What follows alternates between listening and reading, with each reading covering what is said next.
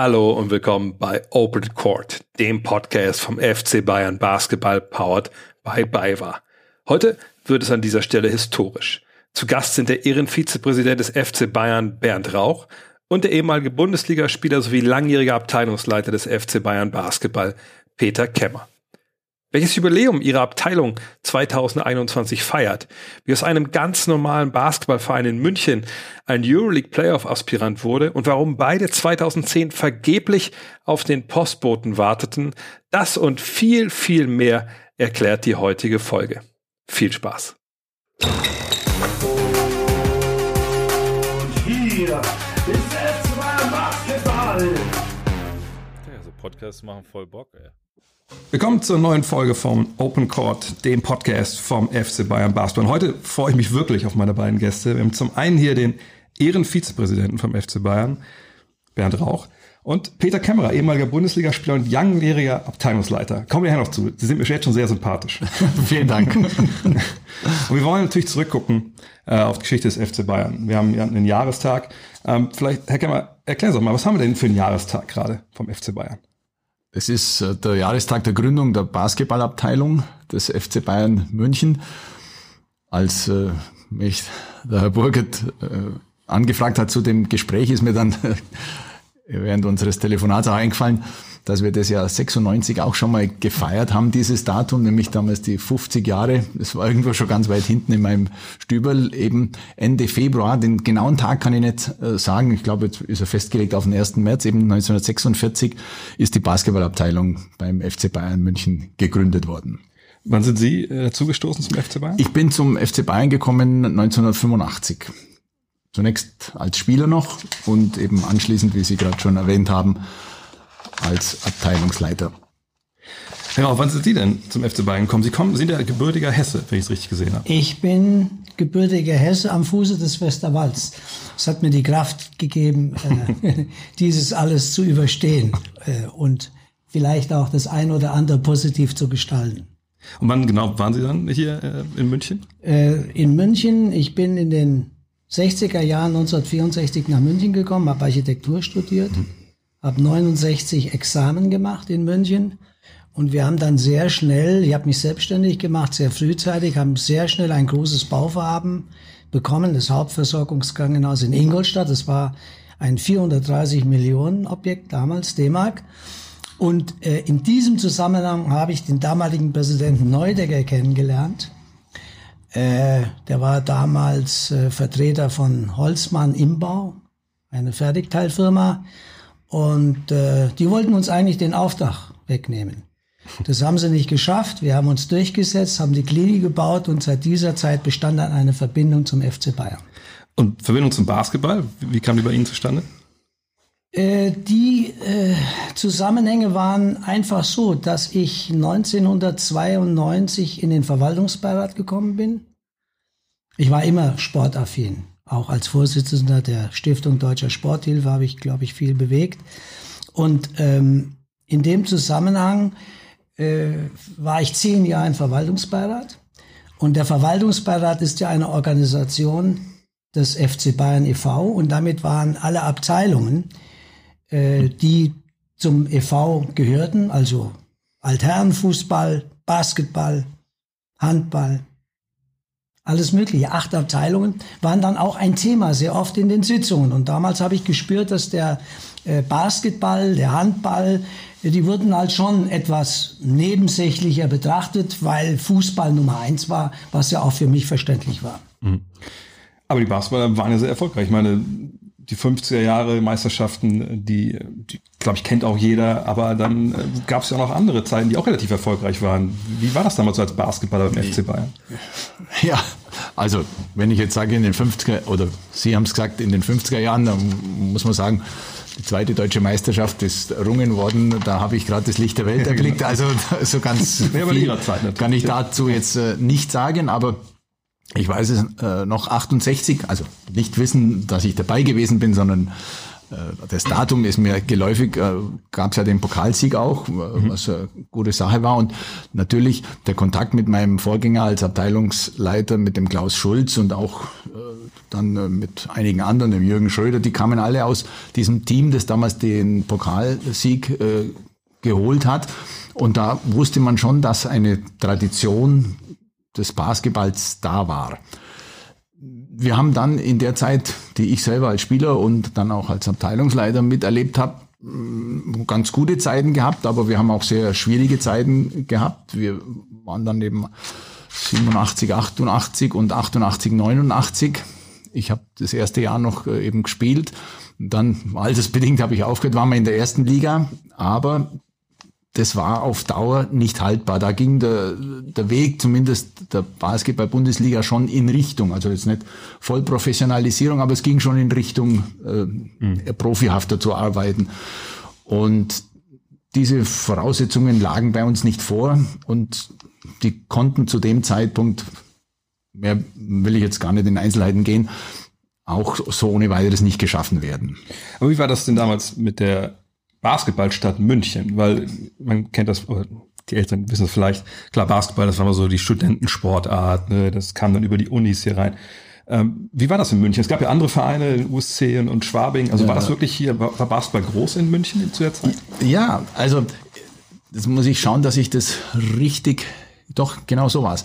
Kleine Anekdote, nicht erschrecken, wenn ich jetzt mit einer Kleinstadt beginne, das ist nämlich meine Heimat. Äh, Nördlingen ist ja eine Basketball-Hochburg immer gewesen. Und 2000, äh, Entschuldigung, 1972, 73 äh, hat damals die Nördlinger Männermannschaft in die Bundesliga, die war damals zweigeteilt, also Bundesliga Süd und Bundesliga Nord geschafft. Und, und deswegen habe ich jetzt äh, die Anekdote äh, rausgezogen. Damals haben wir gegen drei Münchner Erstligisten gespielt. Das war nämlich der FC Bayern, ja. das war der USC München und das war 1860 München.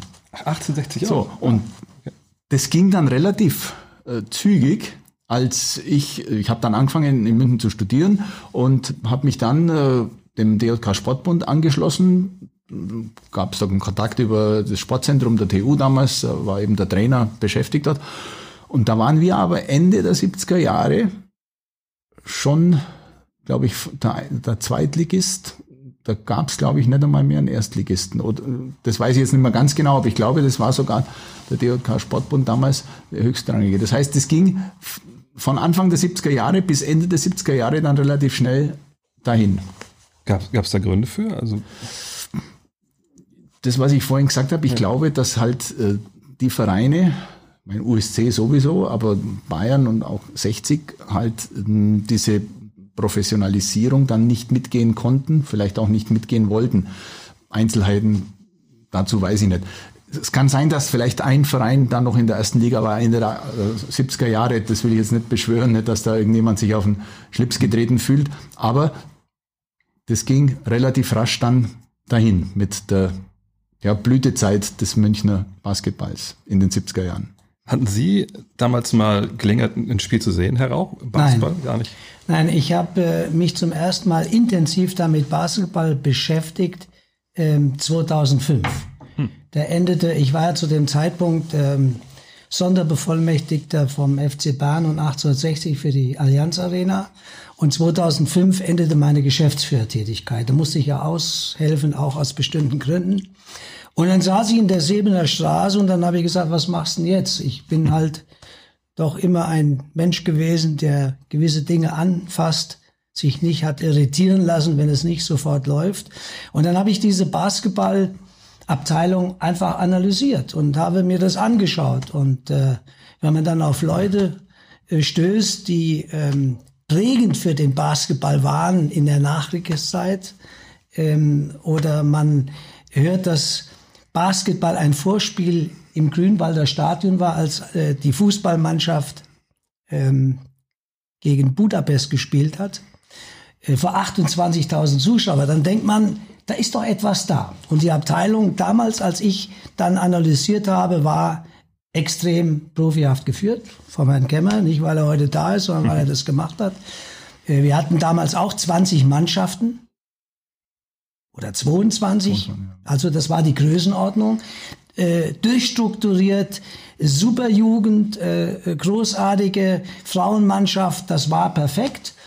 Äh, es fehlte halt nur der Schritt nach oben und auch, sage ich mal, äh, die Anerkenntnis des Vereins zu sagen, wir machen da etwas draus. So, und äh, das habe ich als meine Aufgabe gesehen, weil ich davon überzeugt war. Ich habe den Herrn Kemmer im Vorgespräch habe ich gesagt, wenn ich morgens ins Büro gekommen bin, äh, 2002, äh, 2003 und habe diese jungen Basketballer, die gespielt haben bei uns, neben dem Studium äh, an ihren Laptops gesehen, äh, dann hatte ich ein Gefühl, äh, ich darf nicht so spät kommen. Äh, die nehmen mir das übel. Also da entwickelte sich etwas mit einem unglaublichen Enthusiasmus, äh, den man auch braucht, sage ich mal, um so etwas ähm, dann auf die Beine zu stellen. Und ich glaube auch, die Entwicklung mit der Einführung der Fußball-Bundesliga, mit dem Fokus auf den Fußball, hat natürlich auch dazu beigetragen, dass Sportarten, die jetzt bei uns im Verein äh, äh, äh getätigt wurden, betrieben wurden, dass die durch diese Fußball-Bundesliga etwas in den Hintergrund geraten sind. Das könnte auch äh, äh, eine Entwicklung gewesen sein. Es war nie etwas Bösartiges, die Leute haben immer zugehört, aber es war halt nicht im Fokus. Hm. Basketball war nicht im Fokus. Aber das ist ein Stichwort von Herrn Rauch. Das war ja trotzdem eine Abteilung, die Sie geführt haben lange. Dies war sehr gut strukturiert. Es, es gab ja auch gewisse Erfolge. Sie haben in den 80er den Aufstieg äh, angesprochen. Äh, man hat in der Sebener Halle gespielt. Äh, ich komme nicht aus München, aber ich glaube, das ist wahrscheinlich keine Multifunktionsarena, wo die Bayern unterwegs waren. Ja, oder, oder man kann auch sagen, das ist eine echte Multifunktionshalle gewesen. Weil das ist okay. eine Schulsporthalle gewesen, der Vereinssport, äh, Tanz und was weiß ich und Gymnastik.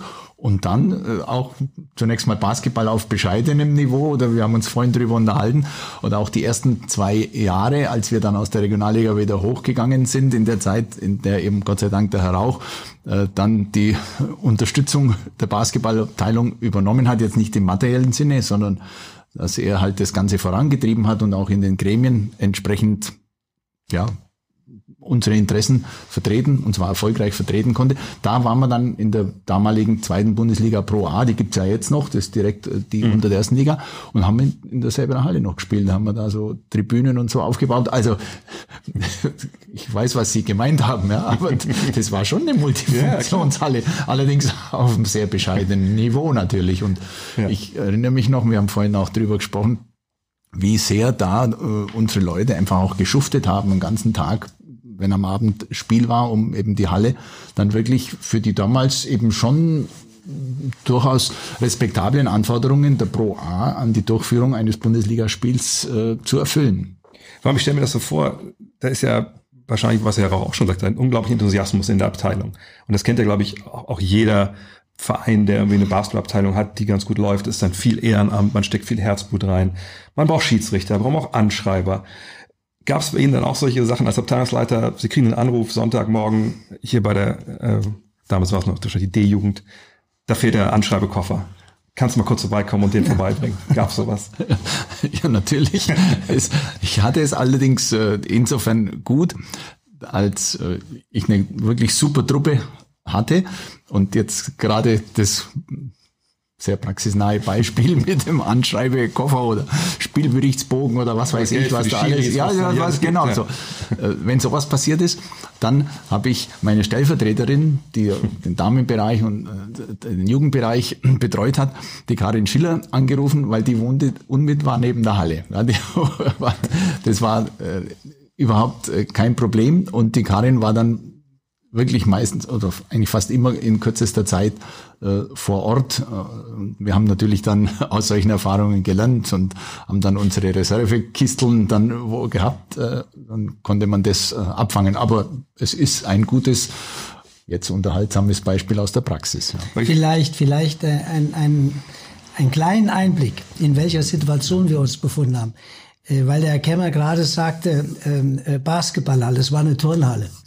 Wir hatten einen Hausmeister, der hat für Basketball gelebt Von dem bekamen wir wichtigsten alles. Leute, die man das haben sind die wichtigsten Leute, weil man sagt, wir müssen trainieren, wir müssen dort rein. Da habe ich Schulsport, da war ja auch der ganze Schulsport in der Halle drin. Also alles kompliziert. Und dann kommt der Herr Kemmer und sagt dann irgendwann, ja, wir müssen auch dann die Spieler versorgen ab einem bestimmten Zeitpunkt.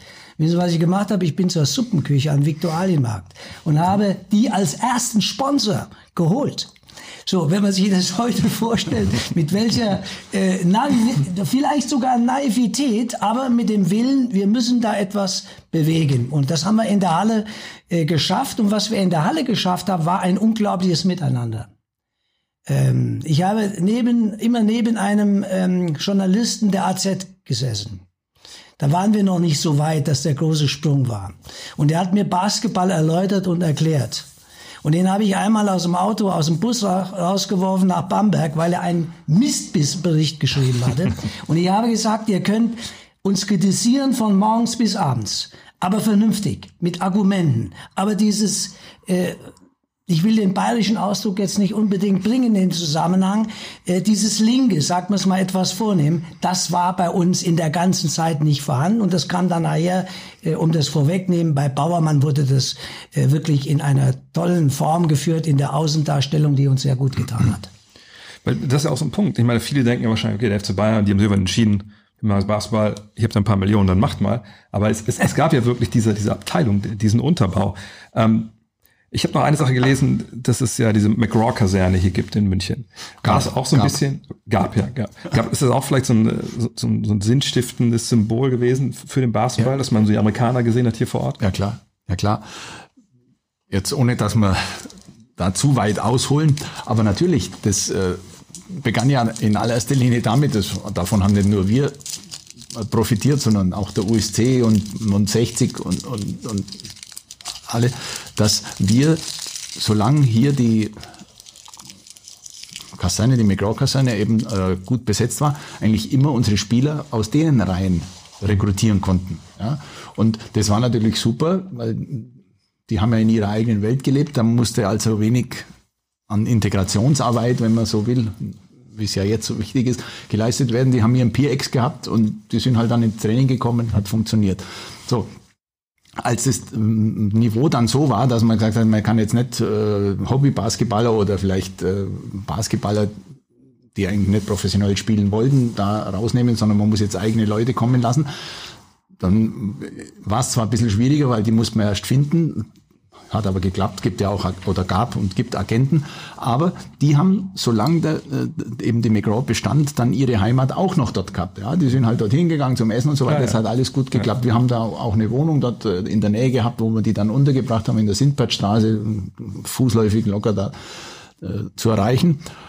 So, und irgendwann war das zu Ende. Aber da kamen viele äh, Leute raus. Ja, zum Teil haben da auch welche dort, der Ernie Butler zum Beispiel, der auch mal bei Bayern gespielt hat. Sehr bekannt, der, der äh, Mentor von Holger Geschwindner. Genau, genau, richtig, ja. Den durfte ich mal kennenlernen, weil der war dann als Trainer tätig, der war im, im Damenbereich äh, tätig und ich erinnere mich nochmal, wir waren einmal beim äh, Thanksgiving Day bei ihm und der wohnte da, da noch in, weil er, glaube ich, für die University of Maryland damals gearbeitet hat. Der wohnte in, da in, zum McGraw-Block und es war sehr beeindruckend. Der, er hatte da eine riesige Schallplattensammlung. Klar hat man über Basketball geredet und dann hat er gesagt, äh, hat er gesprochen als Vertreter eben der Black äh, Americans und hat gesagt, Basketball and Jazz Ja, ja. are made for us. Ja. Ja. Das ist ein Satz und mein, der, äh, der Ernie hat das ja gelebt, ja, der hat ein unglaubliches Charisma gehabt und so. Und das waren einfach prägende Gestalten auch und die kamen auch eben aus diesem Umfeld daraus, ja. Ja, es gibt ja auch diesen Film bei Dirk Nowitzki, der perfekte Wurf, wo Ernie Butler auch vorkommt, wo er auch sagt, Basketball ist Jazz, ist sehr Improvisation, Ja. ist lastig etc. Also was finde ich mal spannend, weil bei uns, ich komme aus Niedersachsen, wir hatten auch dann einen Amerikaner auf dem Freiplatz, der war vielleicht 1,70. Aber der hatte halt so viele diese Tricks gehabt, irgendwelche Fakes, wo heute würdest du nie wieder drauf reinfallen, aber damals war das einfach eine komplett andere Welt. Ja, auch haben Sie denn mal, oder haben Sie Bezug zu Amerika gehabt, äh, oder haben Sie vielleicht über Basketball? Nee, Basketball habe ich bei Bayern erlebt. okay. Vielleicht äh, war ich deshalb auch, ich will nicht sagen verbohrt, aber so unglaublich motiviert, weil äh, das, was eben geschildert worden ist, ja auch ein Teil äh, ein wesentlicher Teil der Emotion ist, die sich im Kopf und im Körper abspielt. Und mhm. deshalb hat mich der Sport einfach fasziniert. Selbst in der Turnhalle äh, hatten wir auch großartige Erlebnisse, ähm, auch wenn wir zweit- oder drittklassig gespielt haben zu dem damaligen Zeitpunkt. Das ist schon richtig. Aber ähm, der große Sprung, sage ich mal, in die andere Linie, äh, wenn ich das so vorwegnehmen kann, war 2009, 2010, 2011. Das waren, glaube ich, die entscheidenden Jahre, äh, als Uli Hoeneß Fritz Scherer war Präsident, dann kam Franz Beckenbauer, die ich erlebt habe, und dann kam Uli Hoeneß als Präsident. Und ich hatte mit Franz Beckenbauer gesprochen und hatte gesagt, wenn du jetzt aufhörst, dann höre ich mit auf. Was soll ich eigentlich noch machen? Allianz Arena steht. Und äh, dann sagt er, red mal mit dem Uli. Und dann habe ich, wir waren damals noch bei Sie, ich kann mich noch genau erinnern, habe ich dann mit ihm geredet. Und habe gesagt, ich habe mit Franz Beckenbauer gesprochen, der sagt, ich soll weitermachen. Ja, sagt er zu mir, was haben Sie denn so vor? Da habe ich gesagt, ich habe noch zwei Dinge, die ich bewältigen muss. Das einmal ist das Gelände, wir haben ja ein Gelände damals gekauft, der Verein e.V., 45 Hektar, wo heute der Campus draufsteht. Mhm. Auf diesem Gelände war kein Baurecht. Und als Fachmann war ich der Meinung, wenn da etwas falsch läuft, dann hast du einen riesen Fehler gemacht. Also ich musste Baurecht erreichen. Und der zweite Punkt, das war für mich der wichtigere in dem Zusammenhang, weil ich das weniger beeinflussen konnte, äh, das war Basketball in die Bundesliga. So, dann guckt er mich an und sagt, ja, wenn wir es machen, Herr Rauch, dann machen wir es richtig.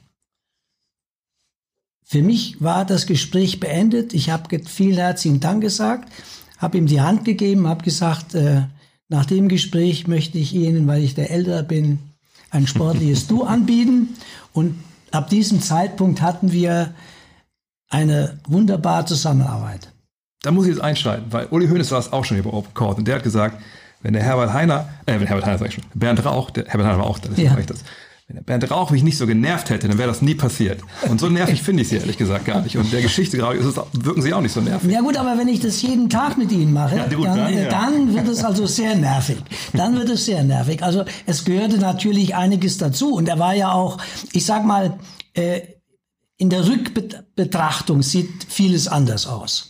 Wenn man mit einer großen Emotion für eine Sache kämpft, macht man auch Fehler, geht mal einen falschen Weg. Das ist alles, alles normal. In der Rückbetrachtung heute war es zum Beispiel ein Glücksfall, dass Uli Hoeneß sagt, wir machen eine Mitgliederbefragung. Ich bin damals zusammengezuckt. Aber ich gesagt, jetzt haben wir so einen Aufbau gemacht. Wir hatten schon den Kontakt äh, äh, äh, zu Bauermann, zum Bundestrainer. Wir hatten Gespräche geführt mit Richard, mit dem Herrn Wagner, der hatte die Lizenz für die POA. Diese ganzen Dinge, das war alles in diesen Jahren 2009, 2010, die sich abgespielt haben. Äh, jetzt kommt eine Mitgliederbefragung und dann war äh, unser Bayern-Magazin und unten ganz quer, ganz klein stand Mitgliederbefragung. Äh, mit, Mitgliederbefragung. Oh ja, gedacht, meine Güte, das, das kann eigentlich nicht gut gehen. So, also und ähm, montags morgens rufe ich den Öler an. Öler war für mich der Mann für alle Dinge, eine unglaubliche Unterstützung, ein großartiger Mensch, ein Fachmann, der von Anfang an beim FC Bayern war, als Student schon gearbeitet hat. Montags morgens keine Rücksendung. Dienstags keine Rücksendung. Also muss ich was einsagen, es gab es quasi einen Brief per, per ja, Briefbefragung. Ja, ich habe gesagt, ja, nochmal, die sollten mit Briefen an, den hatten wir reingelegt, das war alles vorbereitet, nix. Sag ich, das, das, das wird eine Katastrophe. Das sind wir, das sind wir weg. Ja. Das, wenn die Mitglieder das nicht tragen, äh, dann, dann, dann, dann haben wir keine Chance. Am Donnerstag ruft er mich an. Er hat gesagt, ich komme nicht mehr in die, ich bis nicht eine positive Meldung kommt, se, seht ihr mich in der Siebener Straße nicht mehr. Am Donnerstagmorgen ruft Öler mich an, sagt er, Rauch, kommen Sie bitte. Wir hatten dann im Laufe dieser Woche 25.000, haben wir aufgehört zu zählen, 25.000 Briefe. Wow. Und hatten eine Zustimmung von den Mitgliedern von 75 Prozent. Oh, das war ein Ergebnis.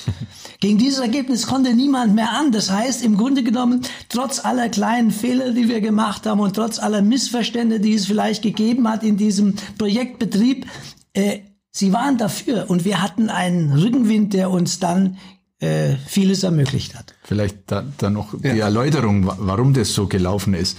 Das waren, wir waren ja da, könnte man sagen, in der Hinsicht auf jeden Fall Amateure die Post, ja, die kam nicht durch, weil natürlich bei dem Wahnsinnsanfall an Post Mhm. beim FC Bayern das eben im Postamt praktisch wurde. gelagert Ja. wurde, bis man es abgeholt hat.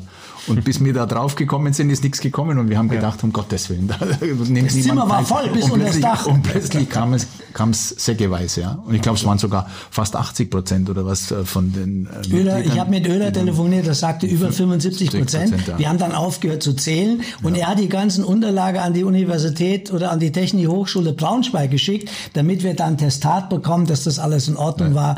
So und das war alles. Das war ein tolles Erlebnis, Aber was uns natürlich auch unglaublich motiviert hat dann mit dem Ergebnis. Da gab es ja überhaupt nichts mehr. Äh, Aber das war der Durchbruch. das, war der Durchbruch. das war- natürlich, natürlich. Auch für das Präsidium insgesamt. Ja. Und vor allem, da können wir jetzt direkt nochmal, bevor wir jetzt dann über 2009, 10 und 11 sprechen, nochmal zurück in die 80er. da gab es ja schon mal einen Versuch, auch von, Mhm. von ganz oben, die Basketballabteilung nach vorne zu bringen. Ja, also von ganz oben, je nachdem, wie man es äh, definiert. Das Okay. kam aus der Abteilung raus. Ja. Ja. Man muss sagen, damit man das richtig einordnen kann, ist es notwendig, ein bisschen zurückzugehen noch. Vorgeschichte, nämlich äh, in die Präsidentenzeit äh, vom Willi Hoffmann. Der war einer, der auch, wenn er Sachen gemacht hat, dann gescheit und anständig und vielleicht groß, ohne dass das jetzt negativ klingen soll. Und ihm schwebte damals vor, das hat er auch so geäußert, äh, bei Bayern das gleiche zu machen wie Real Madrid. Nämlich top im Fußball und top im Basketball. Und er, äh, der Willi Hoffmann hat eben dann den Klaus Schulz als Abteilungsleiter geholt. Klaus Schulz, legendäre Figur damals im deutschen Basketball, Rek Rekordnationalspieler und, und, und, auch aus der Mannschaft eben, die den Pokal geholt hat. So. Und der Klaus hat diesen Auftrag dann ernst genommen. Das lief, man hat es versucht. Ich habe das auch deswegen mitgekriegt, weil ich damals in München Basketball gespielt habe, aber nicht zunächst mal, äh, das war schon gegen Ende meines Studiums, in den, äh, Anfang der 80er Jahre nicht bei Bayern, sondern damals bei der SG München, das ist ein Zusammenschluss von USC und 1860 im Basketball gewesen. Das war auch ein, halt, war so ein Auffangbecken dann für das, was vorher, wir haben vorhin davon gesprochen, passiert war. Aber das gelang Bayern dann nie, äh, aus der zweiten Liga durchzustarten in die erste Liga.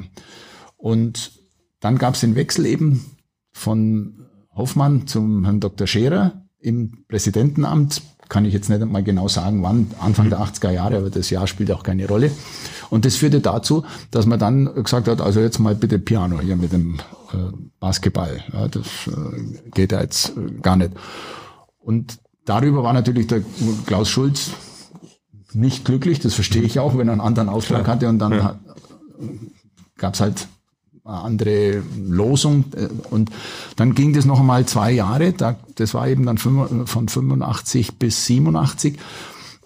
Da haben wir uns auch wieder, ich sage jetzt mal, halbwegs gut geschlagen in der zweiten Liga, aber wir kamen jetzt nicht nah an den Aufstieg ran. Und dann hieß es so, jetzt müssen wir das runterfahren. Dann hat man gesagt, eben der Profitrainer, den man damals äh, hatte, den beschäftigen wir immer weiter. Ob man das jetzt deswegen gemacht hat, weil der keinen Erfolg hatte oder weil er zu teuer war, das weiß ich gar nicht. Das ist mir auch wurscht. Und dann äh, wurde eben einer der Spieler als Trainer, als Spielertrainer äh, eingesetzt. Und eine amerikanische Spieler hat man nach wie vor verpflichtet. Und das war eben dann äh, die Saison 86, 87. Und wie der Teufel das will, plötzlich gewinnen wir die zweite Liga. Das war eigentlich so nicht geplant. Ja. Ja.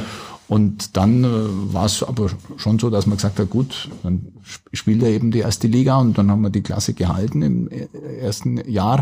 Im zweiten Jahr ist es uns nicht mehr gelungen. Man muss sagen, das war auch im, im ersten Jahr schon ein schweres Stück Arbeit, weil unsere Voraussetzungen sicher anders waren als die der Mehrheit der anderen Vereine. Sicher nicht alle, aber der Mehrheit, so dass wir da ums Überlegen, Überleben gekämpft haben. Und dann sind wir eben in der zweiten Saison am Ende abgestiegen, haben wir keine Chance mehr gehabt. Und was jetzt meine Person und meine Rolle angeht, wir haben dann 1988 eben im Übergang von der ersten zur zweiten Bundesliga-Saison, weil wir versucht haben, das auf vernünftige Beine zu stellen und gesagt haben, da so weiterwursteln, das bringt ja nicht, haben wir einen Konzept auch mit externer Unterstützung erstellt, haben wir viel Arbeit reingestellt, äh, wie es funktionieren könnte, haben dargelegt eben welche Voraussetzungen, da, da ging es natürlich um Mahalle, da ging es aber dann auch eben um, um Sponsoren und wie wir uns personell aufstellen etc. und haben dargelegt, was das, was das jetzt auch für einen Verein bedeuten würde. Und das äh, Konzept haben wir dem Verein vorgelegt. Da hatten wir uns zunächst mal ein Kompliment gemacht und gesagt, das, das ist ein richtig gutes Konzept dann hat man eben drüber beraten und hat aber gesagt, nee, das wollen sie nicht umsetzen, weil eben der Fokus auf dem Fußball liegt und wahrscheinlich, weil man auch nicht wollte, dass halt eine Subvention erfolgt aus Mitteln Fußball mhm. im Basketball. Das hat man so nicht gesagt, aber ich habe ja. das mal so interpretiert. Und damit war klar, dass wir eigentlich auf Dauer nicht in der ersten Liga werden bleiben können.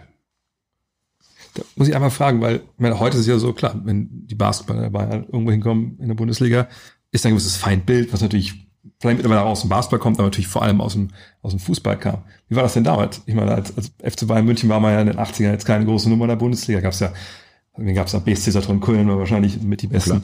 Ja, war das Lever, trotzdem, Leverkusen und Leverkusen, klar. Ja, ja.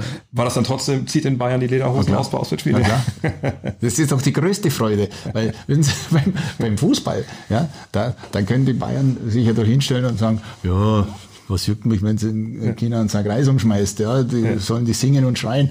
Aber im Basketball, da war es ja so, da konnte man dem FC Bayern, dem großen FC Bayern mal richtig eine mitgeben. Ja. Und wir konnten es also zumindest in der ersten Liga nicht oder selten verhindern. Vor allem, ich stelle mir das so vor, auf der einen Seite hat man die Bayern gehabt mit, mit Adidas als Ausrüster und äh, alles vom Feinsten. Wie war das denn damals? Also, glaub ich, ich denke mal, es gab keinen Ausrüster beim Basketball. Doch, wir, Doch. wir haben Ausrüstung, haben wir natürlich nicht in dem Umfang wie ja. Fußball, aber äh, Ausrüstung haben wir, haben wir schon äh, gekriegt. Also Schuhe das, auch, weil Schuhe ist immer so ein großes Thema. Schuh, Schuhe waren oh. schon auch äh, möglich, ja. ja, ja. Das, wer war das dann auch, Adidas? Oder? Ja, ja, natürlich. Okay. Ich bitte Sie. ja, na gut, ja, weiß man ja nicht. ich weiß nicht, ob man das, wie wir hier sitzen, einmal erleben, dass es einen anderen Ausrüster bei Bayern als Adidas gibt. Ich glaube es nicht. Aber Sei denn, er wird von Chinesen gekauft, was wir nicht hoffen. Ja, hoffen wir, hoffen wir wirklich nicht. Was wir nicht hoffen. aber dann kommen wir noch mal in die Neuzeit, ist auch schon wieder zehn Jahre her, aber ähm, 2019 und 2011. Sie haben schon beschrieben, äh, Herr Rauch, wie das alles zustande kam. Also Sie haben auch schon gesagt, als es die Mitgliederbefragung gab, gab es schon Kontakt zu Dirk Bauermann, äh, zur, zum Lizenzverkäufer etc. Wie kam, der, wie kam die Idee auf äh, damals zustande, dass man Dirk Bauermann holt? Ich meine, der war ja immerhin Bundestrainer. Ähm, Kemmer kam zu mir und sagte, er hat mit Heider gesprochen. Bauermann war damals Nationaltrainer. Und Heider hat gesagt, er hatte ja, würde ich mal sagen, Interesse, dass in Bayern noch etwas entsteht. Und wenn in Bayern etwas entstanden wäre, kann man das natürlich mit dem FC Bayern in Verbindung bringen als großen Club. Wir hatten ja damals auch schon 130.000 Mitglieder. Mittlerweile sind es fast 300.000. Was ja auch ein Zeuge dafür ist, dass man das im übergeordneten Sport äh, Blickpunkt äh, beurteilen muss. Aber damals war das alles noch nicht so einfach. So und äh, dann äh, haben wir ein Gespräch mit Bauermann geführt. Ich würde es mal so äh, argumentieren, Bauermann war interessiert, weil es der FC Bayern mhm. war. Bauermann hat gespürt, dass er hier etwas bewegen konnte, auch klar. Und Bauermann war dann der Meinung, dass er als Berater äh, tätig werden könnte. Und dann habe ich gesagt, Berater gibt's für mich nicht. Ich weiß von Haider, Sie können neben der Nationalmannschaft ein Pro-A-Team trainieren. Das ist überhaupt kein Problem. Und wir haben ein Ziel, wenn wir Pro A müssen wir gewinnen und müssen in die Bundesliga, sonst äh, ist das Konzept nicht da. Und wir hatten ja einen riesen Glücksfall.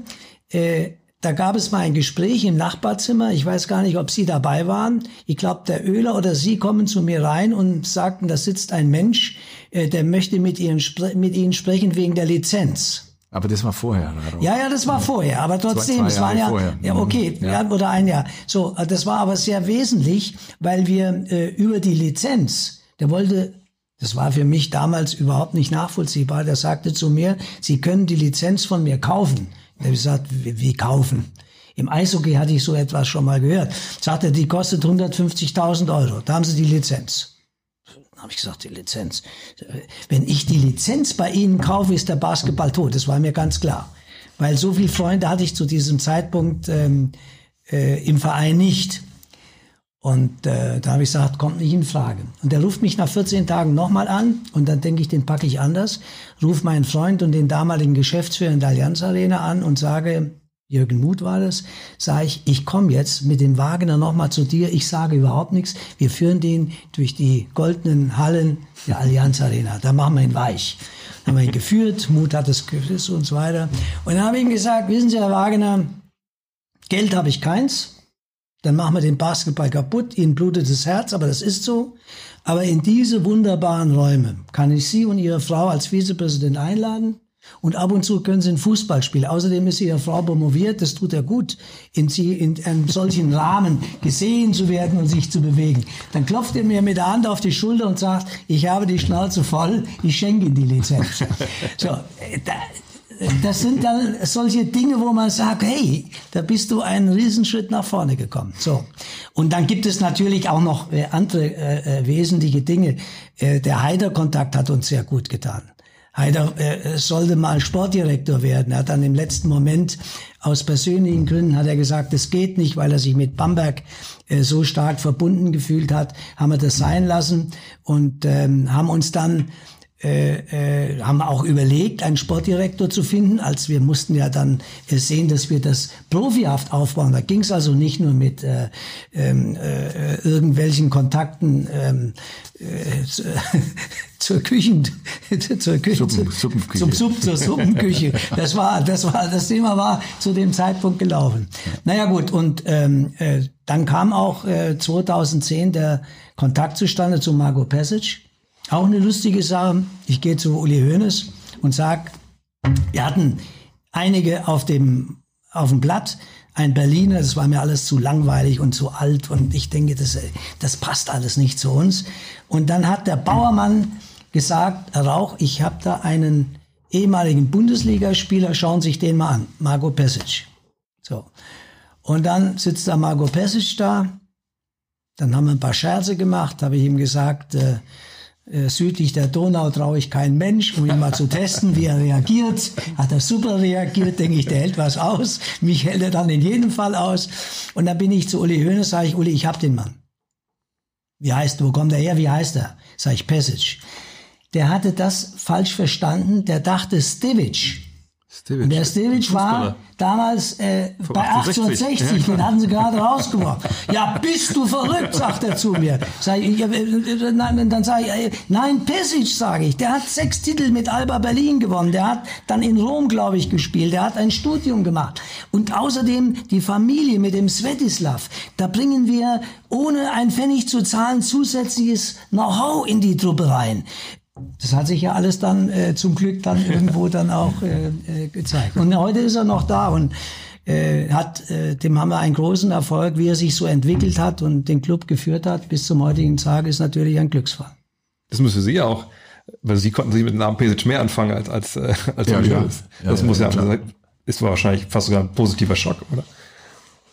Das, also ich äh, habe ihn ja ich, gekannt habe ich ihn nicht. Äh, den, den Vater habe ich äh, gekannt, weil ich den äh, mal bei welchen Veranstaltungen oder Turnieren äh, gesehen habe. Das weiß ich noch wie heute bei Klaula bei der Europameisterschaft. Da äh, hatte ich äh, so kleine Aufgaben. Und das war natürlich genauso wie der Herr Rauch das sagt. Äh, damit äh, kauft man sich erstens den Namen, ja, das, der natürlich vom Vater stark geprägt war, aber der Marco selber war ja auch höchst erfolgreicher mhm. Spieler, Basketballspieler und die Kontakte. Und ich habe mit ihm, äh, wir waren zwei Jahre dann noch äh, zusammen, dann äh, eng zusammengearbeitet, äh, gerade was den Jugendbereich angeht, weil natürlich der Profibereich ja dann jetzt aus meiner Zuständigkeit äh, logischerweise heraus war. Aber im, in, in der Jugendarbeit haben wir doch einiges noch miteinander gestalten können. Und natürlich war das ein guter Griff, ganz klar. War das schwer für Sie? Ich meine, vorher so, sag ich mal, einen normalen Basketballverein geleitet oder eine Abteilung und auf einmal wird's dann professionell. Also wirklich im Sinne von, das ist Bundesliga, das ist, das ist die große Show. Und gleichzeitig hat man ja vorher viel von diesem familiären gelebt und es war alles so, so kleinteilig. Also war das ein schwerer Übergang? Nein, nein. Das äh, war deswegen kein schwerer Übergang, weil das ja mein erster Punkt etwas war, wovon wir immer geträumt haben. Mhm. Und wenn dann das, wovon man immer träumt, eintritt, dann äh, wäre es ja irgendwo ein bisschen fast pervers, Verzeihung, wenn man dann traurig wäre. Ja. Nein. Und der zweite Punkt, warum das äh, jetzt nicht schwer gefallen ist, weil das ja kein abrupter Übergang war, sondern wir sind ja da dank eben der Unterstützung durch den Herrn Rauch, ich sage jetzt mal, spätestens seit 2005 reingewachsen in, in diese Geschichte und er hat es ja schon äh, sehr plastisch dargestellt, mit welchem Engagement, mit welchem Herzblut dann eben viele, zunächst Ehrenamtliche, dann wurde das Ganze natürlich auch umgebaut in Richtung Professionalisierung, das getragen haben und wie das dann gewachsen ist. Und das war ja völlig klar. Lange Zeit war die Geschäftsstelle der Basketballabteilung bei mir zu Hause, ja, in meinem privaten Arbeitszimmer aber das ging natürlich aber im gewissen Grad ja überhaupt nicht mehr. Natürlich mit Unterstützung auch äh, des Vereins an bestimmten Stellen, anders ging es ja gar nicht. Aber das musste sich ja ändern und es änderte sich. Und insofern war das eigentlich ein, so habe ich das jetzt empfunden. Ob das alle so wahrgenommen haben, weiß ich nicht, aber ich habe es als harmonischen, guten Prozess und guten Übergang äh, empfunden. Und allein das Ergebnis spricht ja dafür, dass es jetzt nicht irgendwas war, was man mit Gewalt irgendwo reingesetzt hat, sondern was gewachsen ist. Und das ist auch, glaube ich, etwas, Sie haben es ja schon ein paar Mal gesagt, was der Herr Rauch, was ein Herrn Rauch äh, dazu gebracht hat, sich für Basketball zu engagieren, weil da eine Struktur da war, die weiter wachsen konnte. Ja. Und ich will es aber nochmal betonen, ohne den Herrn Rauch wäre da nichts gewachsen. Also über das hinaus, was wir damals schon hatten das, was wir jetzt haben, ist nur mit ihm möglich gewesen, ja, ganz klar. Aber ich will mal eins, was auch wesentlich ist. Äh, neben der Begeisterung, wir haben in den vielen Jahren nicht einen Konflikt gehabt, der in irgendeiner ernsthaften Form uns auseinander hätte ja. dividieren können, ja. sondern äh, allein durch die Aneinanderreihung des erfolgreichen Wirkens aller Beteiligten, Thomas Oehler, nochmal, äh, wir hatten auch viele, die wir heute gar nicht äh, bei Namen nennen, die uns überhaupt die Möglichkeit geschaffen haben, überhaupt das durchzuführen. Äh, auch nachher in der Eishalle. Äh, nochmal, ich bin mit Bauermann, die Eishalle hat gesagt, das wird, das wird hier ihr, ihr Heim, sagt er, machen wir. Ich habe gedacht, um Gottes Willen, Eishalle. Wie viel Grad brauchen wir unten am Boden? 16 Grad. Ja, Wie wollen Sie 16 Grad in die Eishalle hin? Also, äh, nochmal, dann haben wir das mit der, ich hatte noch Kontakte aus meiner Olympiabauzeit, als junger Mann habe ich da gearbeitet, 71, 72, äh, ähm, ja doch 69, 71, 72. Und ähm, da hatte ich noch Kontakte und äh, dann habe ich gesagt, wir brauchen die. Die waren glücklich, weil eine zweite Sporthalle in die Eishalle kam. Aber dann haben wir das Dach durchgebohrt. Acht riesen äh, äh, Heizpakete äh, äh, da oben hingebaut und die äh, runtergeblasen, die warme Luft, um die Raumtemperatur zu erreichen. Äh, da brauchte man Geld für. Wo holt man das Geld? Also hat uns alles nicht geschockt, hat uns äh, auch nicht müde gemacht. Wir haben es dann geschafft. Vorhänge haben wir hingebaut, weil wir die Hange nicht voll bekamen und es zu kalt sonst gewesen wäre. Äh, ich sag mal, rückblickend sieht's immer ein bisschen netter aus und macht noch mehr Spaß, aber damals hatte man auch zwischendurch feuchte Hände, das muss man ja, sagen. Aber und man muss eins oder eins sollten wir nicht vergessen. Ich glaube, dass der Zusammenhalt aller, ja, eben begonnen oder beginnen beim Herrn Rauch, aber alle anderen, eben der Thomas Oehler oder, oder auch die, die ehrenamtlich gearbeitet, die Karin Schiller oder wer dann in der späteren Geschäftsstelle äh, da das Ganze mit hochgetragen hat, wir waren so eng, weil wir auch schon im Wortsinn durch dick und dünn gehen mhm. mussten. Ähm, weiß nicht, ob Sie sich noch erinnern, das war 2005, da waren Sie schon sehr eng. Also da, Sie haben auch schon vorher, bevor Sie es dann offiziell äh, als Vizepräsident übernommen hatten, zu der Zeit waren Sie ja an der, in der Allianz Arena äh, sehr, sehr engagiert, aber trotzdem waren sie schon nahe bei uns. Und weiß nicht, ob Sie sich erinnern, wir waren in der Saison 2004, 2005 in der zweiten Liga. Das war da so die Zeit mit dem Andi Wagner etc. Und mhm. sind wir dann wirklich buchstäblich in der letzten Sekunde abgestiegen. Und zwar deswegen, weil uns ein Gegner, gegen den wir hätten gewinnen sollen, und wir hatten's, wir haben schon geführt bis zwei Sekunden Verschluss. Dann hauen die uns noch einen Korb rein. Und das war der Korb, der uns das Genick gebrochen hat, wir wieder runter. Und das jetzt nur als symbolisch, ja, für viele Erfahrungen, die uns einfach zusammengeschweißt haben.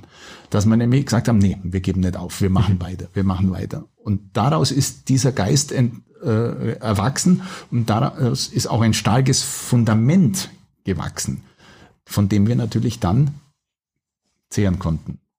Also man muss sagen, ab einem bestimmten Zeitpunkt hatten wir natürlich nach wie vor die Beobachtung des Präsidiums, aber sie war wohlwollend und sie haben gesagt, wenn die Burschen keine Fehler machen, hat das Erfolg und dann tut es auch dem Club gut.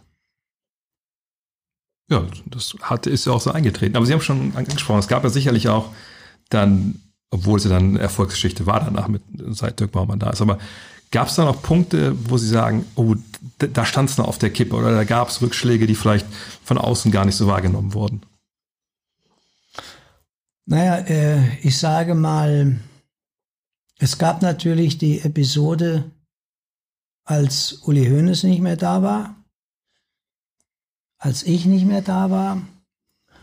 Und da hatte ich zwischendurch schon mal Bedenken, dass der Basketball, der ja nicht von allen geliebt wurde und äh, von allen auch so verinnerlicht war, dass man da sagte, na ja, also äh, schauen wir mal, was die passieren, was da passiert. Mhm. Es wurde kam ja auch dann die äh, GmbH. Äh, in meiner Zeit wäre es immer ein Paket des Vereins geblieben, aber da war es dann eine äh, Gesellschaft. Natürlich ist der Verein e.V. alleiniger Eigentümer, aber das hat mich ein bisschen stutzig gemacht.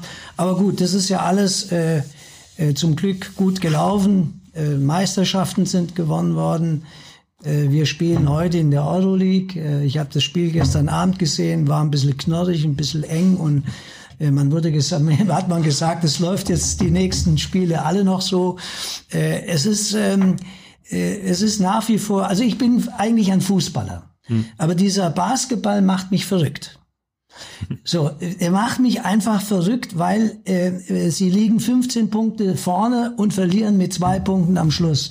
Und das ist in dieser äh, Qualität und in dieser äh, Tragweite ist das beim Fußball nicht der Fall. Die fangen dann an, den Ball hin und her zu schieben. Zum Torwart links und rechts.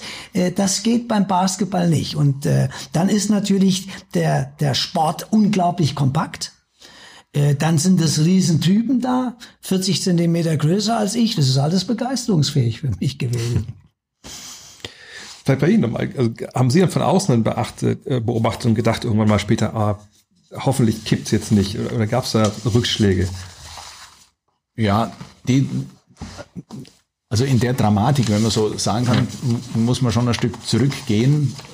Das war Anfang der 90er Jahre. Also wir sind ja dann 89 aus der ersten Liga abgestiegen und haben uns dann, ich weiß es gar nicht mehr genau, das ist ja wirklich auch schon ewig her, aber haben etliche Jahre dann in der zweiten Liga eine ordentliche Rolle gespielt. Dann begann auch in der zweiten Liga schon ein bisschen diese viel zitierte Professionalisierung zu greifen, zumindest Teilprofessionalisierung, sind wir da dann auch ins Hintertreffen geraten, logischerweise. Und dann sind wir in die Regionalliga abgestiegen. Und zu dem Zeitpunkt hm, habe ich mir gedacht, hm, erholen wir uns da nochmal. Mhm. Können wir das nochmal vorantreiben. Und das war aber äh, dann der Zeitpunkt, wo wir das schon eingeleitet hatten, dass wir gesagt haben, wir arbeiten mit unseren jungen Leuten, mit den Kindern, wir bauen das von unten auf. Mhm. Und das kriegt man natürlich nicht sofort mit, ah, das läuft gut oder das läuft schlecht, sondern da muss man einfach etwas längeren Atem haben. Und als wir gesehen haben, dass das eigentlich ganz gut funktioniert, wir hatten dann auch Glück eben, da kann man jetzt zwei Namen auch äh, zu Recht rausheben, nämlich der Andreas Wagner, der ja dem mhm. FC Bayern äh, jetzt wieder dient oder schon seit längerem äh, wieder dient, nachdem er andere Stationen auch hatte, was völlig Ordnung war, und der Georg Eichler. Die beiden waren eigentlich die, die das, den Jugendbereich dann als Trainer inhaltlich geprägt haben, haben ganz, ganz tolle Arbeit geleistet. Und diese Arbeit hat dann so nach und nach Früchte getragen. Und dann haben wir gemerkt, aha, jetzt könnte es doch wieder mal reichen, dass wir wieder aus der Regionalliga rauskommen. Dann ging es zwar immer noch mal auf und wieder ab, aber da war es dann in einem Fahrwasser, wo wir gedacht haben, naja, vielleicht kommt ja doch einmal die Initialzündung. Und die kam dann. Kam. Die sitzt mir, mir gegenüber, äh, weil wir natürlich diese Unterstützung gebraucht haben. Ja, Da denke ich, konnten wir als Basketballer einen wichtigen Teil beitragen, aber den anderen, der uns gefehlt hat, den konnte nur so jemand wie der Herr Rauch beitragen. Also die, wenn ich äh, bei Kempf waren wir schon mal auf einem guten Weg, das muss man heute absolut, sagen. Absolut, absolut. Haben wir einen guten Weg, wir War haben einen guten Basketball ein gespielt, renommierter Trainer, ein renommierter, großartiger Trainer, den zu verpflichten, der kostete damals viel Geld Äh, ich musste zum Präsidium, da war äh, Franz Beckenbauer Präsident. Und äh, der Schatzmeister stellte mir Fragen, die ich nicht so mochte. und ähm, ich weiß, dann habe ich gesagt, das muss der Präsident entscheiden. Und dann sagte Franz Beckenbauer zu mir, für was brauchst du das Geld? Da habe ich gesagt, für die Jugend. Das Wichtigste für mich, ich will gar nicht deutscher Meister werden im Moment. Ich möchte mit einer Jugendmannschaft deutscher Meister werden. Ich will die Jugendabteilung ausmachen. Und dann sagt er ganz trocken, dann machen wir's. Das war ein Gespräch von zwei Minuten und das hat mir unglaublich gut getan. Sag ich mal, diese Erlebnisse braucht man letzten Endes auch, um Kraft zu schöpfen, Klar. um sich wieder durchzusetzen an der anderen Strecke. Also da war, ist vieles zusammengekommen, äh, was uns dann auch froh gemacht hat. Und Sie sehen ja, wie wir heute zusammensitzen. Ja, da muss ich einen Kämmer fragen, bei Stichwort Jugend, wie viele äh, potenzielle Basketballer haben Sie in, am Luisen-Gymnasium äh, zwangsverpflichtet, weil die über 1,90 waren? Äh, ich habe Jetzt, äh, Luisen hatte keine so richtige äh, Basketball-Tradition. Ich habe mal eine, eine, Mannschaft selber fast aus dem Boden gestampft. Das war an äh, dem ersten Gymnasium, wo ich als Lehrer nach meiner Ausbildung eben unterrichtet habe, war ein Passing. Da haben wir mal eine Mannschaft vom FC Bayern gehabt, die nur aus Schülern der Schule bestand. Da waren jetzt keine Riesentalente dabei, so dass man da die Namen nicht irgendwo ja. dann entdeckt hat. Aber das war so der Anfang der, der, der Geschichte dann, das hat sich dann verbreitert.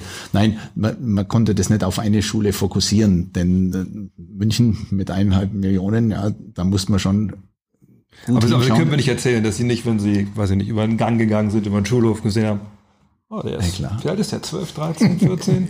der ist 1,90? Ja, ich frage den jetzt, ob er Basketball spielt. Ja, ja, ja, was ich, was ich gemacht habe, ich habe mir zwei meiner ehemaligen Spieler mit, also die also bei Bayern gespielt haben, als ich gerade aufgehört hatte. Da kamen die ein, ein oder zwei Jahre später kamen die. Die habe ich mir, weil sie dann auch eben äh, als Gymnasiallehrer, auch als Sportlehrer mhm. ausgebildet äh, wurden, die habe ich mir ans Lösengymnasium geholt. Und die haben dann, weil die, die natürlich viel näher dran waren als ich als Direktor, weil in, im, im, in meinem Dienstzimmer im ersten Stock, da wird nicht Basketball gespielt. Aber die haben eigentlich diese Aufgabe dann äh, übernommen und haben da auch gesichtet so bin ich damals zum Basketball gekommen. Und mein Erdkundelehrer hat gesagt, ich war Abteilungsleiter vom VfL Wolfsburg, gekommen. ich, er hat gesagt, du bist 1,93, also in der achten Klasse, entweder du kommst in die AG oder kriegst du fünf. So, und dann so ging es mir Basketball. Ja, ja. ja. Kommen wir mal in, in die Neuzeit. Ähm, es gab jetzt große Erfolge am FC Bayern, Herr Rauch. Und wie nah waren Sie denn an, an der Mannschaft so dran in, in, den, in den ganzen Jahren? Also ist das dann schon mit gebührendem Abstand oder waren Sie beim Meisterfeiern mit dabei? Wie, wie muss ich mir das vorstellen? Da war ich schon mit dabei, wird man eingeladen. Ich äh, darf äh, zum Glück äh, zu jedem Spiel kommen, wenn ich will. Ich habe auch jetzt einige Spiele gesehen. Wir haben natürlich jetzt äh, eine ganz andere Qualität. Äh, auch äh, was Margot Pesic jetzt aufgebaut hat, ist schon genial. Wir haben jetzt die äh, deutschen Meisterschaften bei den Jugend. Kein Verein ist im Moment so erfolgreich wie wir mit der Jugend in allen äh, Altersgruppen. Das ist schon großartig und ähm, ich sag mal, ich hoffe, ich hoffe, dass der Marco noch lange bei uns bleibt. Äh, Trainer kommen und gehen, wie man sieht. Nicht alle waren zu halten fangen gut an und irgendwann nutzt sich das ab. Das ist wie in jeder anderen Sportart auch. Wichtig ist, dass äh, im Management eine Stabilität da ist. Und die hat uns dann Marco Pesic gebracht. Und ich habe zum Beispiel das Spiel gestern Abend gesehen. Ich bin jetzt nicht der Basketball-Experte, aber es war, ähm, es war holzig irgendwo. Es war ein mühseliger, zum Glück haben wir das Ding gewonnen, weil sonst vielleicht der achte Platz ja auch äh, äh, dann zur Disposition steht. Und das ist für mich jetzt noch einmal eine ganz entscheidende Saison. Wir haben nach den vielen Anläufen jetzt auch im internationalen Bereich die Möglichkeit, mit dem achten Platz äh, nochmal eine, eine Duftnote zu setzen, dass wir eigentlich, äh, sage ich mal, mit einem Abschnitt in der Entwicklung sagen, das war das Ziel, das haben wir erreicht und auf diesem Ziel können wir dann auch uns international weiterentwickeln. Wir, wir müssen ja nicht das muss Margot Pesic dann sagen, wir müssen ja auch nicht irgendwo Ziele angehen, die finanziell für uns nicht machbar sind. Aber die Jugend äh, in dieser Form zu fördern, in Europa mitzuspielen, gegen Tel Aviv zu gewinnen. Äh, äh, wir haben auch andere große Clubs geschlagen. Wir gewinnen zweimal in Moskau, eine Sensation. Äh, ja, dann gibt's feuchte Hände und dann äh, gibt's ein Glücksgefühl. Und das vermittelt der Sport so gut wie nichts anderes auf der Welt. Haben Sie einen Lieblingsspieler? Also vielleicht nicht, jetzt muss nicht dieses Team sein. Ein Lieblingsspieler aus Ihrem Lucic. Lucic. Ja. Warum? Äh, Cedovic auch. Lucic, er spielt jetzt ein bisschen wenig, der Cedovic. Bisschen schwierig, gerade weil sie, ja, weil sie bisschen- beiden ja nicht vertrauen, weil sie beide südlich von der Donau herkommen. Äh, bitte nochmal, die sind jetzt schon, äh, nochmal, sie sind unglaublich stabil. Äh, äh, Basketball hat ja für mich jetzt, sage ich mal, so etwas das Problem, äh, sie werden vier Wochen verpflichtet, dann sind sie wieder weg. Äh, Das haben wir bei uns jetzt, bei uns im Club relativ gut hingebekommen mit langfristigeren Verträgen. Also äh, diese Söldnernummer habe ich nicht gern, weder im Fußball noch im Basketball noch sonst im Leben. Ich bin für Stabilität, für Aufbau aus der Jugend und für Qualität im Erwachsenenbereich. So in all diesen Bereichen und ähm, äh, Cedovic und Lusic sind Leute fast der ersten Stunde. Äh, äh, und wenn ich mir überlege, wie oft der Lusic in der, äh, im, im, im vierten Viertel eine Entscheidung herbeigebracht hat, indem er grandios geworfen hat und verwandelt hat, dann ist das einfach ein Bestandteil des, Kurs, des Clubs. Das muss ich sagen. Neben den anderen. Also ja, ja, Hamann, ja Green. Das ja. waren ja diejenigen, die uns äh, überhaupt dahin gebracht haben. So, wenn der Hamann, äh, den Green habe ich eben da gesehen, Menschenskind ist das schön. Äh, äh, das verhindert ja alles hier unsere Maskennummer, die Menschen mal zu drücken. So, aber das sind äh, tolle Erlebnisse. Gibt es Nutschrei. irgendwie so, einen, so einen richtigen Moment, der für Sie alles andere überstrahlt? Äh, ja, ich würde mal sagen, das war die Bauermann-Zeit, äh, in der wir uns stabilisiert haben. Also gibt es keine, nicht so die erste Meisterschaft oder irgendwie sowas, wo Sie auch gedacht haben, okay, jetzt haben wir es wirklich jetzt über den Weg gegangen. Ja, ne, mich hat insgesamt diese, diese, das, das Aufstrebende äh, äh, im nationalen Bereich und dann im internationalen Bereich. Ähm, äh, wir sind ja noch nicht ganz da. Wir stehen jetzt kurz davor. Aber äh, stellen Sie sich vor, wir sind Fünfter, spielen gegen den Sechsten und kommen in die zweite Playoff-Runde oder so. Dann würde man sagen, meine Güte, ähm, da kann man sich noch mal zurücklehnen mit ein paar Tränen in den Augen. Also der beste Moment, kommt noch. Aber Herrn Kemmer muss ich fragen, Sie haben also in der Bundesliga gespielt. Gibt es einen Spieler äh, beim FC Bayern, wo Sie sagen, ah, der, der spielt wie der, wie der junge Kemmer? Na, so, so weit möchte ich niemanden herunterziehen. Oh das, nein, das ist ja völlig unvergleichbar. Also da- das wäre wär völlig vermessen.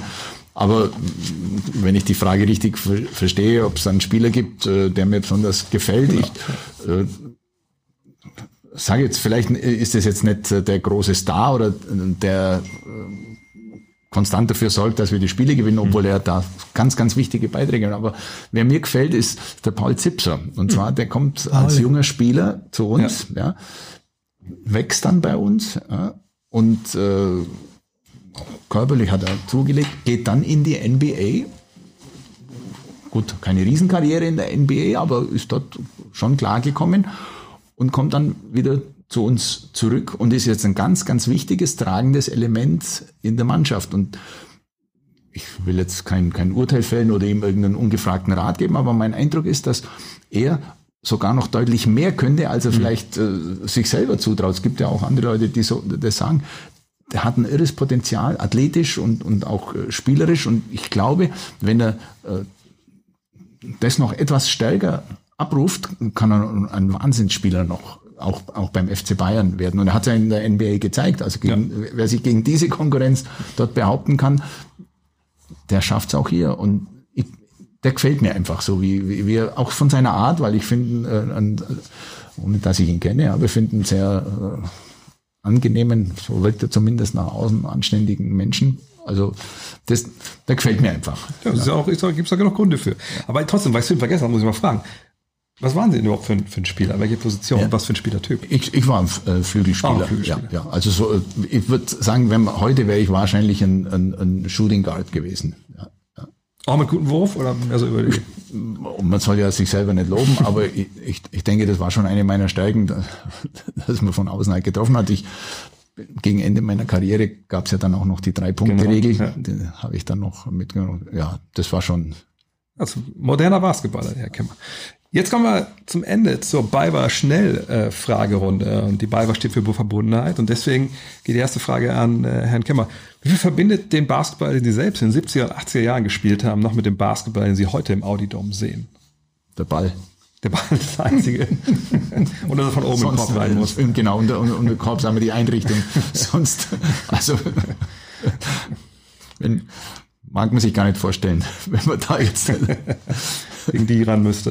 ran ja, müsste, kann ich gar nicht nachvollziehen. Herr Rauch, kurz und knapp, was verbindet den Eishallen-Basketball der Bayern, Sie haben es ja schon angesprochen, anno 2010, 2011, noch mit dem heutigen Sport?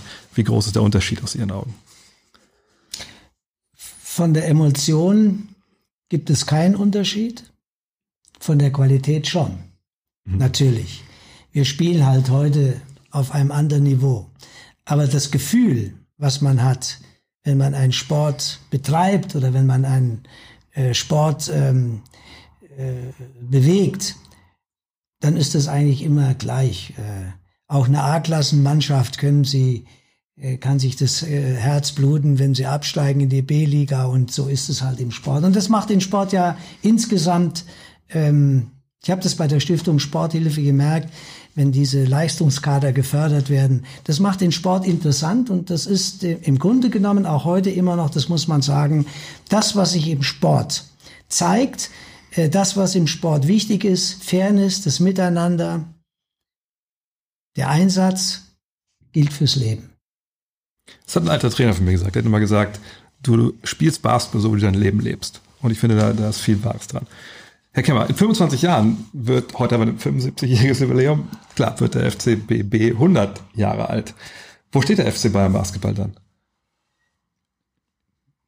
Also ich glaube, wenn, sagen wir, der Verein weiterhin so gut geführt wird insgesamt, das bezieht sich natürlich ganz stark auf den Fußball. Mit Verein meine ich jetzt dann AG natürlich mhm. auch dazu. Wenn also keine dramatischen Einbrüche äh, wirtschaftlicher Art kommen, glaube ich, dass wir uns vermutlich noch ein Stückchen mehr an das Modell, das dem Willi O. Hoffmann vorschwebte, annähern. Also mit Real Madrid so als, als Basketball, Vorbild. also Fußball, top mhm. sind wir ja, ja, top, off the top, ja. Und Basketball sind wir ja auf einem sehr guten Weg dann. Ich könnte mir vorstellen, dass man in den nächsten 25 Jahren, das ist vielleicht ein bisschen auch geträumt, aber ich könnte mir vorstellen, dass wir vielleicht mal die Euroleague dann tatsächlich gewinnen. Oh, ja. Wo, wobei, da gehört so viel dazu, da gehört Glück dazu. Ich sage, wenn wir uns, wie der Herr Rauch gerade angemerkt hat, wenn wir uns auf Dauer in den Playoffs etablieren, vielleicht auch mal äh, ins Final Four kommen, das wäre dann schon die Erfüllung dessen, was ich jetzt gerade skizziert habe. Deckt sich das mit Ihrer Vision von einem 100-jährigen? Ja klar, ich glaube, wir haben ja schon mal Real Madrid geschlagen. Also wir sind ja. gar nicht mehr so weit entfernt von diesem Thema. Ja. Dann, Herr Kemmer, noch eine Frage an Sie und eine noch an Herrn Rauch. Äh, in einem Wort, Herr Kemmer, welchen Wert sehen Sie im Basketball für den großen Fußballverein FC Bayern? Das ist echt eine schwere Frage, fällt mir gerade ein, aber ja. Ja, da antworte ich mit einem Modewort. Diversity. Das ist ein sehr gutes Wort. Herr Rauch, Ihre Einschätzung. Welchen Mehrwert liefert der Basketball dem FC Bayern? Ich habe immer gesagt, äh, nicht jede Frau äh, äh, bringt einen Jungen oder ein Mädel zur Welt, was Fußball spielen muss und will. Äh, Sport habe ich eben geschildert, was für Sport, äh, äh, was wichtig ist. Das ist eine Lebensschule. Und der Basketball bringt allein schon durch die Struktur. Äh, Im Fußball ist das mittlerweile ähnlich geworden, aber im Grunde genommen die Menschen der gesamten Kugel zusammen mit unterschiedlichen Möglichkeiten, mit unterschiedlicher Beweglichkeit, mit unterschiedlicher Auffassung. Und das war im Basketball ja noch am Anfang extremer. Äh, Im Fußball hat sich das ja auch in dieser Form entwickelt. Es ist einfach großartig zu erleben, äh, wenn wie der Verein heute geführt wird, insgesamt, äh, dass man das als Ende einer Entwicklung nicht ansehen muss, sondern wie Herr Kemmer sagt, äh, die Wunschvorstellung, dass wir mal die Euroleague gewinnen, ist natürlich da. Das ist doch ein schönes Schlusswort. Danke ich Ihnen beiden sehr, sehr herzlich für Ihre Zeit. Ich hoffe, es hat Ihnen so halb so viel Spaß gemacht wie mir, weil mir hat super viel Spaß gemacht. Vielen Dank. War sehr angenehm. Vielen herzlichen Schön. Dank an Sie. Ja. Wir haben schon gedacht, wir werden zu Fragen gestellt, die wir nie antworten können oder dürfen oder wollen. Aber ein bisschen kritisch waren wir ja trotzdem. Das äh, muss ja auch sein.